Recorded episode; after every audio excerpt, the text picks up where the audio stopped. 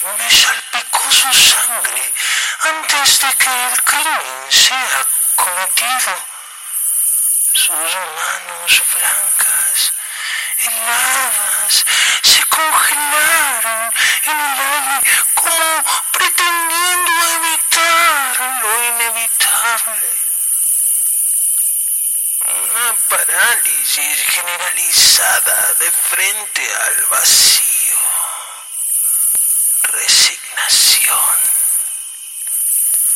Una reverencia desesperada. El filo de un hacha apuntando a su sórdida vejez.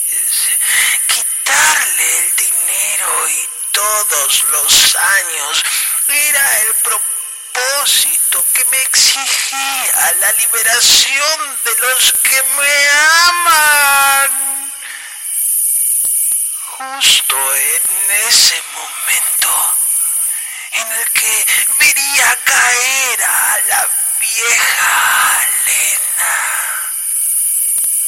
Las luces se apagaron. Las luces se apagaron. Las luces se apagaron.